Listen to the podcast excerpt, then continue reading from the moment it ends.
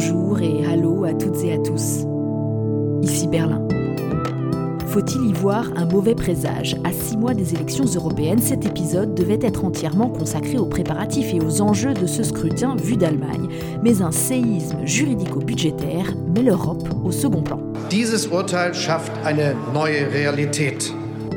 La nouvelle réalité dont parle Scholz, c'est la décision de la Cour constitutionnelle allemande d'interdire l'usage des fonds spéciaux qui permettaient au gouvernement de faire des investissements sans s'endetter. Or, c'était la pierre angulaire financière de la coalition Scholz. Crédit gelé, vote du budget ajourné, comment l'Allemagne peut-elle fonctionner? Et surtout, la crise de la dette allemande va-t-elle bloquer l'Europe? Bienvenue installez-vous dans un épisode qui, de prime abord, je vous l'accorde, peut paraître un peu technique. Et je vous résume la situation. Après une plainte de l'opposition allemande de la CDU, la Cour constitutionnelle de Karlsruhe a tranché, le 15 novembre, l'argent qui n'a pas été utilisé pour soutenir l'économie pendant l'épidémie de Covid ne peut pas servir à financer d'autres chantiers. On parle très concrètement de 60 milliards d'euros qui devaient aller dans la transformation écologique de l'économie allemande et qui donc ne sont plus disponibles. C'est un rappel des juges au principe du frein à la dette, qui est dans la Constitution allemande depuis 2011, sauf situation exceptionnelle, qui justifie de suspendre le dispositif, c'est ce qui s'est passé pendant l'épidémie, eh bien, on tient les cordons de la bourse, pas d'endettement au-delà de 0,35% du PIB, et deux tiers des Allemands trouvent que c'est très bien comme ça. C'est la ligne aussi des libéraux du FDP, dont le chef Christian Lindner est ministre des Finances, et donc depuis deux ans, quadrature du cercle, pour financer sa politique sans faire de nouvelles dettes, Olaf Scholz avait recours à des fonds spéciaux, 100 milliards pour la défense, 200 milliards pour l'économie, etc., etc. Nous avons d'ailleurs souvent parlé de ces constructions financières dans le podcast, et à chaque fois, on se disait que c'était un petit peu hasardeux, mais que c'était sans doute le seul moyen pour que cohabitent au gouvernement des libéraux, des verts et des sociodémocrates. Tout ceci est donc mise à terre, et tout le monde se demande ici combien de temps va encore tenir cette coalition. Cette semaine, une session spéciale du Bundestag pour débattre de la situation. Olaf Scholz a pris la parole pour n'apporter aucune piste de réponse concrète. Bref, le chancelier est encore en place au moment où j'enregistre ce podcast, mais on est complètement dans l'impasse. Quelles vont être les conséquences en Allemagne et en Europe? Après cette introduction, sans doute un peu trop longue, pardon, on va voir ça avec Stéphane Seidendorf du DFI, directeur adjoint, et Pascal Joannin, directrice générale de la Fondation Robert Schuman. Bonjour à tous les deux. Bonjour Hélène. Bonjour Hélène. Bonjour Pascal. Stéphane, commençons avec toi. Est-ce qu'on peut dire, comme je l'ai entendu d'ailleurs, que l'Allemagne se retrouve prise au piège de ses propres obsessions financières? Euh, On peut le dire comme ça, et puis j'entends un peu déjà la Schadenfreude, ce mot bien allemand là. Euh, les autres Européens euh, qui ou à ça peut-être même d'un bon oeil. Il faut se détromper. Si l'Allemagne n'arrive pas à financer cette transformation énergétique d'une manière ou d'une autre, l'industrie allemande paiera le prix et puis à travers ça toute l'Europe. Donc il s'agit en vérité d'un problème européen, de, de, nous tous en Europe. Là, la question c'est comment sortir sur le court terme de ce problème budgétaire. Le gouvernement va faire un, un nouveau budget pour 2023 qui sera justifié par une urgence. le frein à la dette le permet. Si on peut déclarer une urgence, on a le droit de faire une rallonge au budget et de s'endetter. Ça va pas nous amener très loin. Ensuite, la question pour 2024. Différentes propositions sont sur la table. Et pour l'instant, je dirais, il y a rien qui se dégage très clairement. Une solution serait évidemment que ce gouvernement trouve enfin le chemin de l'Europe qu'on propose euh, au niveau européen, peut-être ensemble avec la France, un instrument pour financer dans toute l'Europe évidemment et pas que en Allemagne cette transformation écologique et énergétique après les élections européennes aussi. Cela dit, ça semble mal parti parce que lors de cette fameuse session au Bundestag, la seule fois où on a parlé d'Europe, c'était quand même pour rappeler que l'Allemagne devait être un modèle de discipline et de rigueur, sinon, comme a dit le chef de l'opposition Friedrich Merz, les digues céderont partout. Wenn in Deutschland die Dämme brechen, werden sie auch in allen anderen Ländern der Währungsunion nicht halten. Da hat Deutschland eine Vorbildfunktion. Pascal, est-ce que les partenaires européens de l'Allemagne ont pris la mesure de ce qui est en train de se jouer ici? Je rappelle, on est quand même à un moment où l'Europe a besoin de plus d'argent notamment pour aider l'Ukraine. On parle de 50 milliards d'euros à rajouter au budget, et cette question doit notamment être abordée au prochain Conseil européen.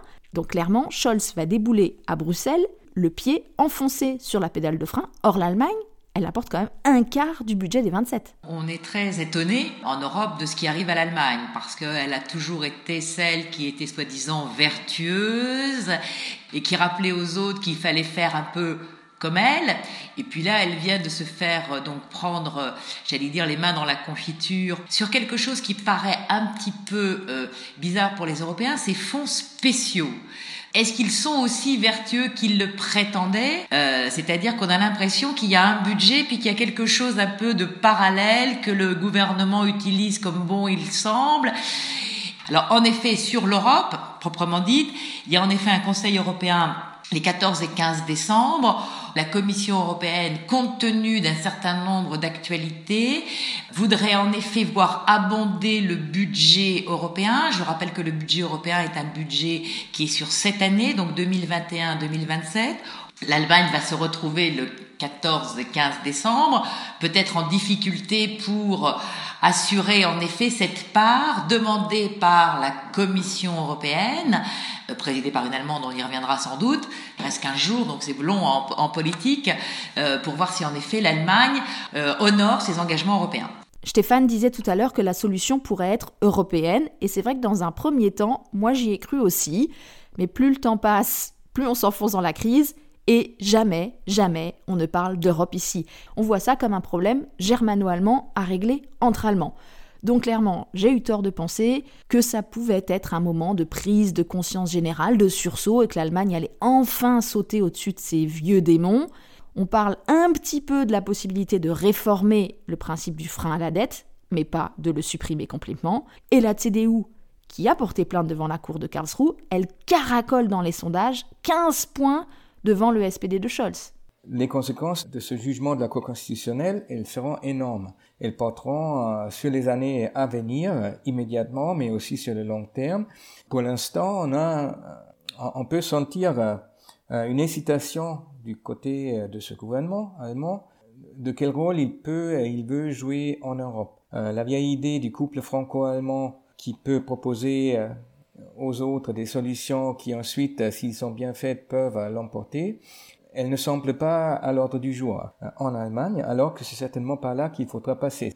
Mais avec qui alors Peut-être aussi on pourrait élargir le couple franco-allemand avec ce qui se passe en Pologne, mais on n'est pas encore là. Je crains qu'on n'ait pas ce temps et la réalité, ce sont des chantiers énormes à financer dès maintenant, pas demain après-demain. Qui va payer pour bâtir et pour renforcer cette fameuse souveraineté européenne? Pascal, on parlait avec toi de cette rallonge dont a besoin urgemment l'Union européenne, avec euh, ce point d'interrogation venant de Berlin. Autre blocage qu'on peut voir venir, la question du pacte de stabilité et de croissance, avec le retour prévu aux règles d'avant Covid. Il y a aussi le dossier des fonds propres pour l'Union européenne. On se dit que l'Allemagne, arc-boutée de la sorte sur ses problèmes intérieurs, eh ben, elle risque d'hypothéquer des réformes importantes au niveau européen. Est-ce qu'il y a, à tes yeux, un risque de blocage pour l'Europe Alors, on n'en est pas là. Euh, on voit bien que c'est sur le budget allemand et pas sur le budget européen que la Cour constitutionnelle allemande a dit des choses. Je rappelle que dans le passé, elle a fait des choses sur, le, sur ce qui se passait en Europe, mais là, c'est pas le cas. Alors, il est certain qu'en Europe, on a euh, des débats toujours, euh, mais voilà, on sait que l'Allemagne est passée une fois de, de, l'autre côté de la barrière, mais ça n'est pas son, son, son, sentiment naturel. Et ce que tu évoques, c'est cette fameuse parenthèse Covid, hein, quand en 2020, Berlin a accepté des dettes communes, mais les Allemands ont toujours dit effectivement que ce serait une mesure absolument unique, circulée, il n'y a rien à voir ou à espérer, on ne le refera pas. Je rappelle en effet que le plan de relance, un Next Generation EU, n'a été possible que parce que l'Allemagne a quitté le camp des frugaux qu'on a mis en place cet endettement commun de 750 milliards. Et donc là, en effet, si on veut être cohérent avec ce que nous voulons faire, bien évidemment, le budget européen aujourd'hui, c'est des contributions des États membres principalement. On parle de ressources propres, mais euh, il faut des accords politiques hein, pour avoir ces, ces, ressources propres entre euh, euh, les deux législateurs européens, c'est-à-dire les États d'un côté et, et, le Parlement européen. Et donc on voit bien que c'est toujours un peu difficile, et donc on espère que cette crise allemande euh, n'entraîne pas une crise européenne, parce qu'en effet là en ce moment, on a quand même à relever des défis, on est attaqué par euh, plein de gens qui nous regardent, aux Russes ou à d'autres, sans compter les Américains peut-être à la fin de l'année 2024. Donc on, a un message à donner et donc il ne faut pas que l'Allemagne, par des problèmes intérieurs, euh, exporte ces problèmes au niveau européen. Et si on n'est pas capable d'afficher une unité, de pouvoir nous, nous sortir de la situation qui est la nôtre, ça serait beaucoup plus grave. Parmi les chantiers de souveraineté, on pense à la défense, bien sûr, l'indépendance énergétique aussi, mais côté allemand, on a mis le paquet ces derniers mois sur la souveraineté numérique dans le secteur des puces électroniques, avec des aides massives pour des installations de nouvelles usines de semi-conducteurs. Par exemple, l'américain Intel qui va s'installer à Magdebourg, subventionné à hauteur de 10 milliards d'euros par l'État allemand. Il y a 5 milliards aussi qui iront à TSMC à Dresde. Et à chaque fois, pour les communes allemandes, ça signifie des défis logistiques et environnementaux qui auront eux aussi des coûts importants, comme nous allons l'entendre dans ce reportage de David Philippot, qui a pu entrer dans l'usine Infineon de Dresde.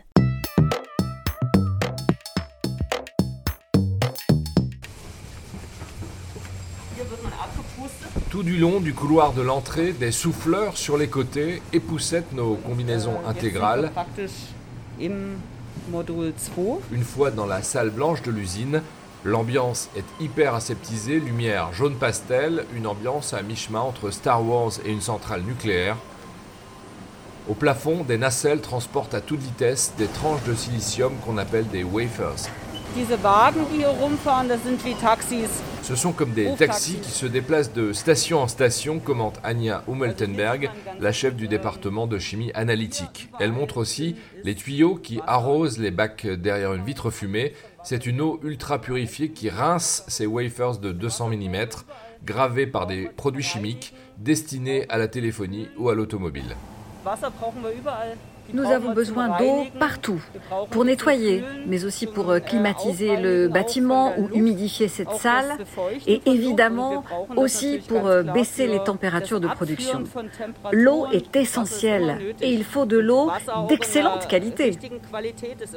De l'eau par millions de mètres cubes, Infineon et les autres entreprises de semi-conducteurs consomment déjà un tiers de l'eau de Dresde. En 2030, après la construction des nouvelles usines, ce sera la moitié un défi dans l'incertitude climatique actuelle dont est conscient Thomas Schicht, ingénieur système chez Infineon. L'eau sera recyclée deux, trois ou quatre fois sur notre prochaine unité de production. Notre objectif, c'est de capter, mais aussi de rejeter moins d'eau. Une nouvelle extension de l'usine Infineon que le gouvernement allemand compte subventionner à hauteur d'un milliard d'euros. Au total, ce sont 20 milliards provisionnés pour attirer ces industries en Allemagne qui sont sur la sellette. Le professeur Oliver Hultemuller avait déjà critiqué le versement de ces sommes colossales, synonyme de distorsion de concurrence au niveau européen. Il est interrogé sur la chaîne Phoenix. Ces subventions entraînent d'importants effets d'aubaine pour les entreprises en question, mais ça n'a aucun effet sur la croissance de la région. En tout cas, à ce jour, il n'y a pas d'études qui le prouvent. La protection du climat est une priorité pour ce gouvernement fédéral, mais le renforcement des sites industriels l'est aussi.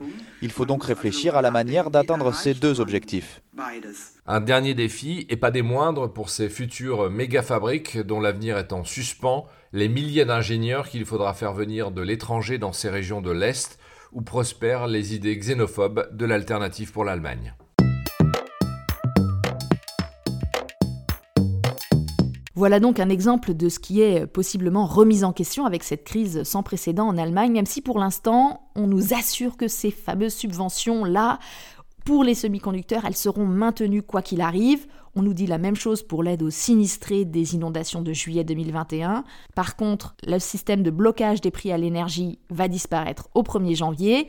Et forcément, les gens s'inquiètent pour euh, leur pouvoir d'achat et ça va renforcer les opposants à Scholz et particulièrement les extrêmes qui surfent sur ce mécontentement. Tout ça à six mois des élections européennes. Donc, ça va avoir des conséquences sur la campagne, sur le scrutin Sur les équilibres aussi au Parlement européen, car l'Allemagne, Pascal, là, est-ce que tu peux nous le rappeler? Mais l'Allemagne, c'est un poids lourd du Parlement. Oui, Hélène, la délégation allemande au Parlement européen est la plus nombreuse, 96 députés, tout simplement parce que l'Allemagne est le pays le plus peuplé d'Europe. Hein. C'est une euh, composante importante, d'autant plus que l'Allemagne, dans le passé en tout cas, a envoyé à Bruxelles des représentants qui étaient là pour représenter les intérêts allemands pendant une durée longue. Et on se souvient que ceux qui ont eu la plus longue longévité euh, au Parlement européen sont des députés Alors maintenant, l'Allemagne euh, avait en effet euh, deux partis qui étaient forts pendant longtemps, on va dire la CDU-CSU qui est le PPE au niveau européen et euh, le SPD qui est le groupe SED au Parlement européen. Mais on voit que ces deux partis font beaucoup moins en score et qu'il y a des forces nouvelles et que donc on va voir en effet ce qui va se passer en juin prochain. Mais il est fort à parier qu'il risque d'y avoir en effet un éparpillement euh, plus grand peut-être de la représentation allemande par rapport à des scrutins antérieurs. Stéphane, je me tourne vers toi là, c'est toi le spécialiste de la politique allemande. Si on regarde les sondages, actuellement on voit par exemple l'AFD, l'extrême droite, autour de 20%. C'est le double de son score de 2019. Inversement, à l'époque, les Verts avaient fait un très bon résultat. Là, ils sont autour de 13-15%. La nouvelle réalité politique allemande va se refléter au Parlement européen. Et d'autant plus si, le même jour, les Allemands sont appelés aussi à voter pour le Bundestag. C'est l'une des pistes de sortie de crise dont on parle ici maintenant, hein, des élections législatives, le 9 juin aussi. Mais alors, c'est clair qu'on ne parlera pas d'Europe.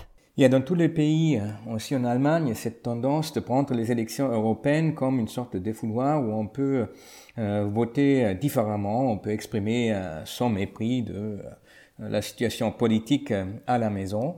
Et évidemment, si on ne sait pas très bien sur qui et sur quoi on vote, cela facilite en quelque sorte un vote protestataire. En ça, je crains que cette campagne électorale européenne, elle, euh, elle va peut-être même être un peu moins bien pire que les précédentes. Si en plus, si c'est dominé par le débat domestique intérieur allemand, mais du coup, plus personne votera euh, sur vraiment les enjeux euh, européens. Et alors euh, que Dieu sait, il y en a. donc la question, c'est un peu, Pascal a raison, nous avons ces députés allemands qui restent un certain temps à, Bruxelles et qui, qui travaillent. C'est très bien, mais évidemment, ils ont un peu tendance à oublier leurs électeurs, leurs électrices. Et la question, c'est comment et quand ils comptent partir en campagne. Pour l'instant, on en voit très peu en Allemagne, je pense en France c'est la même chose. Un peu de débat sur qui sera la tête de liste des différents partis qui se présentent, mais pratiquement pas de débat programmatique. On ne sait pas vraiment sur quoi ces élections vont se jouer. Alors justement, les têtes de liste, parlons-en. Le premier nom qu'on a eu ici, dès l'été dernier, c'était celui de la personne qui va mener la liste de l'AFD. L'extrême droite a fait un congrès spécial, et pour le coup, on a parlé d'Europe, enfin une certaine vision de l'Europe, poussés par l'aile la plus radicale de l'AFD. En gros, ils ne veulent pas d'Europe. Pour le reste, effectivement, les partis politiques allemands sont plutôt discrets encore, notamment la CDU-CSU, qui est le parti de celle euh, qui est sans doute, après Angela Merkel, je dirais, la personnalité politique allemande la plus connue d'Europe. Il s'agit d'Ursula von der Leyen, la présidente de la Commission. Or, elle est arrivée à ce poste il y a cinq ans sans avoir été tête de liste, sans même avoir été candidate pour devenir députée européenne. Est-ce qu'elle va pouvoir conserver son poste? Est-ce que du coup, elle va se mettre sur la liste de la CDU, histoire euh, peut-être de s'assurer une légitimité dans les urnes? Stéphane, est-ce que tu as eu des indiscrets sur ce sujet? Alors, j'ai eu des échos, certes, mais il n'y a pas de tendance claire qui se dégage que je pourrais raconter au, podcast. Je suis allé voir un peu les eurodéputés euh, la semaine dernière à Strasbourg. Je ne vois pas à quelques semaines hein, du début de la campagne qu'on ait euh, déjà une, tendance très claire. Ceci dit, euh, le traité, il, permet tout à fait que Ursula von der Leyen elle soit nommée pour un deuxième mandat euh, s'il y a une majorité qui se dégage au, Parlement et si les chefs d'État et de gouvernement la nomment. Pascal, même question, est-ce que Ursula von der Leyen veut conserver son poste à la tête de la Commission? Et si oui, comment? Parce que la dernière fois, c'était une arrivée un peu compliquée tout de même. Elle n'a pas montré de signaux qu'elle ne voulait pas y retourner. La dernière fois, c'était le Parti populaire européen, PPE, qui est arrivé en tête. Donc, ils avaient un candidat qui était un Allemand, je rappelle, Manfred Weber. Euh, sauf que voilà, euh, Manfred Weber euh, est, beaucoup moins connu, n'a jamais exercé de, de responsabilité nationale, Et que donc au Conseil et au niveau des États, on a sorti de la poche euh, Ursula von der Leyen parce qu'elle était donc allemande et PPE comme Manfred Weber. Euh, ça n'a pas été simple parce que le PPE a trouvé ça comme une agression euh, et euh, je rappelle qu'elle elle est passée dans le vote au Parlement européen un peu ric-rac. Alors cette fois-ci, il semblerait que les relations avec Manfred Weber se soient améliorées et que visiblement ils se sont rencontrés récemment, peut-être pour essayer de faire en sorte que si elle veut y retourner, le PPE cette fois-ci soutiendra la candidature d'Ursula von der Leyen. Et donc toute la question est de savoir maintenant, est-ce que le gouvernement allemand accepterait que le poste de l'Allemagne soit donné à une représentante de l'opposition. Je ne suis pas sûre que SPD, FDP, Vert sont en mesure d'imposer un autre candidat Est-ce qu'ils renonceraient à la présidence pour un poste plus subalterne et, et, dépendant de quelle étiquette quand on voit les difficultés qu'il y a aujourd'hui dans la coalition sur le budget Donc elle a des chances en effet d'être désignée si le PPE est toujours en tête euh, aux élections européennes après le mois de juin et si le gouvernement euh, allemand euh, n'y s'y oppose pas. Oui, c'est un poste très prestigieux pour l'Allemagne à la Commission, mais donné à l'opposition, et on a bien vu au Bundestag cette semaine que SPD et CDU n'ont pas l'intention de se faire des cadeaux. Dans ce contexte, Stéphane, est-ce que le pragmatisme de Scholz ira jusqu'à accepter un deal avec les conservateurs au niveau européen? Oui, alors euh, moi je vois mal un gouvernement, même euh, de, SPD, Verts et libéraux, euh, s'opposer à la nomination d'une Allemande à la tête de la Commission, surtout s'il a déjà fait un mandat entier. D'autre part, Ursula von der Leyen, elle a donné des gages dans le passé qu'elle savait gouverner l'Europe un peu euh, avec une très grande coalition en association des euh, majorités des différents bords et surtout aussi des majorités des États membres. Donc, je pense que Scholz pourra très bien s'accommoder avec un deuxième mandat pour Ursula von der Leyen. Dernière question pour toi, Pascal. La dernière fois, Ursula von der Leyen avait été proposée par Angela Merkel, mais surtout par Emmanuel Macron. Si elle veut être candidate à nouveau, est-ce qu'elle aura le soutien de la France? Si cette fois-ci Ursula von der Leyen veut y retourner, je ne crois pas qu'en effet la France se déjugerait, puisque c'est elle qui a proposé cette candidate il y a, il cinq ans, qu'elle reviendrait dessus. Euh, d'autant plus que bon, le bilan de Madame von der Leyen sera fait et qu'il n'est pas complètement euh, euh, mauvais. Et puis j'ajoute qu'elle a un atout pour elle dont on ne parle pas assez, c'est que c'est une femme et que donc on s'est glorifié il y a cinq ans de nommer la première femme présidente de la commission, euh, parce que en effet c'était un signal très fort. Si elle veut y retourner, ça sera difficile de l'écarter parce que je suis pas sûre qu'il y ait d'autres femmes qui puissent être euh, à la hauteur, au PPE en tout cas. À 27, on essaie d'avoir à peu près le même nombre d'hommes que de femmes à, un près parce que c'est un nombre impair. Mais voilà, c'est une nouvelle exigence et donc cette nouvelle exigence devrait être aussi favorable à la redésignation de Mme von der Leyen. Merci Stéphane Zeindorf et merci Pascal Joannin de la Fondation Schumann, partenaire du DFI pour cet épisode où nous devions seulement parler de ce scrutin européen, mais voilà, la politique allemande est venue bouleverser ce programme. J'en profite pour vous signaler ici que nous sommes en attente de financement pour la prochaine saison, mais si l'aventure continue en 2024, l'idée est justement de prendre davantage en compte la dimension européenne de la politique allemande. Nous voulons créer une plateforme d'information franco-allemande autour du scrutin de juin. D'ici là, merci pour toutes vos écoutes. Le nombre d'abonnés a bondi de 34% cette année et les deux tiers d'entre vous ont moins de 35 ans. Le podcast avec un K revient dans deux semaines pour le dernier épisode de l'année. Je m'appelle Hélène Cola avec un K et je vous dis à bientôt, Bisbalt